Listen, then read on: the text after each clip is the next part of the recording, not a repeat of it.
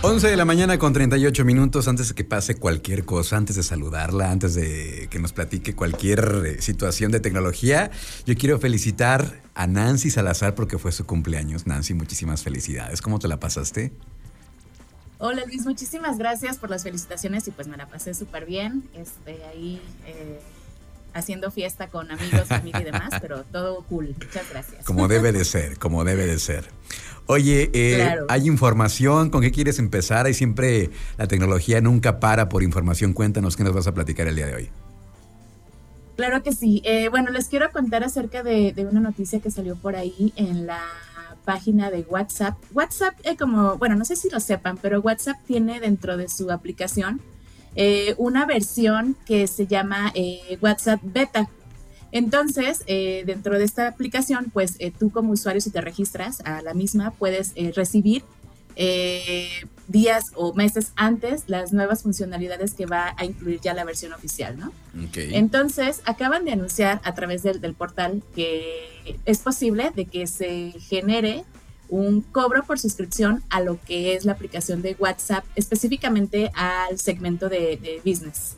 Entonces, esto apenas se, anunció no como algo oficial, pero se prevé que posiblemente se vaya a hacer alguna, alguna suscripción más adelante, el cual este va a ir dirigido pues para pequeñas y, grandes empresas y se prevé que a través de este cobro eh, pues eh, tengas el beneficio de, nuevas herramientas, el cual pues te facilite la, navegación a través de esta aplicación, ¿no? Por ejemplo, eh, se prevé que a lo mejor haya, se pueda agregar este, perfiles a lo que es eh, en un solo chat para que a los, a los vendedores eh, pues puedan hablar con diferentes clientes al mismo tiempo. Y bueno, entonces como te comentaba, esto al día de hoy no es algo, no es un comunicado oficial, esto es únicamente publicado a través del portal de, WhatsApp Beta. Y bueno, es casi probable de que se vaya a implementar porque lo que yo he visto, yo estoy suscrita, por ejemplo, a esta versión y he estado viendo que todo lo que se publica en beta, eh, casi el 99.9% sí sale a la versión oficial, ¿no? Exacto, entonces eh, no, no creo que vaya a ser descartada, así que quienes utilizan la versión de WhatsApp Business, pues es probable que en un futuro este cargo se, se, haga, evidentemente a cambio pues de mejores funcionalidades. Ahora yo te preguntaría, ¿si vale la pena esta modalidad de WhatsApp Business para los, para los negocios? Porque solo veo que la única, la única diferencia, bueno, es que te aparece, esta cuenta es de empresa y ya, pero, pero quien tiene una cuenta de WhatsApp Business, ¿cuáles serían como las ventajas de esto? Por lo que he conocido de, de personas que utilizan esta versión, es que les da ventajas, sí, aparte de aparecer como título de que es una cuenta de empresa, también les da la opción de publicar eh, los productos o servicios que ellos ofrecen. Los pueden publicar a través de la misma aplicación de WhatsApp y tú puedes ingresar directamente y a visualizarlos. Eh, se estaba contemplando que también puedas incluso ya realizar eh, pagos de, estos productos o servicios que tú mm. adquieras a través de, esta aplicación. O sea, si tú, por ejemplo, estás interesado en adquirir el servicio o producto de alguien, a través de la misma aplicación de WhatsApp puedes este, hacer ya los pagos por el, el pago de, de, este producto o servicio sin necesidad de que tengas que estarte saliendo y demás, ¿no? Entonces, eso es una, entre otras eh, temas como también la parte como de, contenido para que pues creas mejor tus campañas de, ventas, de, marketing sugerencias y demás.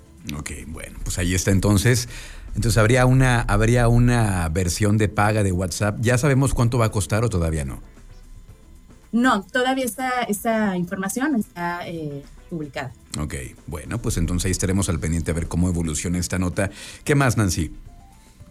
Así es. Y bueno, la semana pasada hablábamos acerca de, de, que Netflix estaba contemplando pues ya incluir anuncios en su plataforma a cambio pues de que su tarifa de suscripción no incrementara, ¿no? Y bueno, también se, se estaba hablando eh, de que Netflix iba pues ya a eliminar el tema de, de, poder compartir nuestras cuentas con otros usuarios. Y bueno, pues a raíz de todos estos temas, eh, ya por ahí salió también eh, Disney Plus enviando correos a ciertos suscriptores, en el cual en este correo te enviaban o te envían una encuesta en donde te preguntan el por qué tú compartes tu cuenta. Y bueno, pues entonces en esta encuesta, en esta encuesta, perdón, pues está consultando justamente este dato de por qué tú como usuario compartes tu, cuenta. Eso me suena a regaño, Nancy, a regaño de Mickey Mouse. ya sé. ¿Y luego? Algo así. Bueno, entonces dentro de las preguntas eh, que te dan o de las opciones de, respuesta, eh, eh, te preguntan que por qué compartes tu cuenta de Disney Plus con personas fuera de tu hogar. Y entre las respuestas están desde, pues no utilizo el servicio con suficiente regularidad, no quieren pagar el servicio por ellos, me gusta ayudar a los demás usuarios y quiero este, compartirles mi cuenta, etcétera, etcétera. Entonces, eh, pues a raíz de estas encuestas, eh, ya varios usuarios se, pusieron a hablar del tema y comentaban que es posible de que eh, se especula que vaya a tener como algún alguna noticia similar, próximamente similar a, lo de Netflix, ¿no? Entonces, este, no, no, lo sabemos, este, es solamente una, una, encuesta como para sondear el, preguntar directamente al, usuario por qué comparte estas cuentas sin, sin cortarles como la función de de tajo, ¿no? Así como de ya, ya te eh, prohíbo que compartas tu cuenta. Nada pues también en la parte como de experiencia de usuario, exactamente.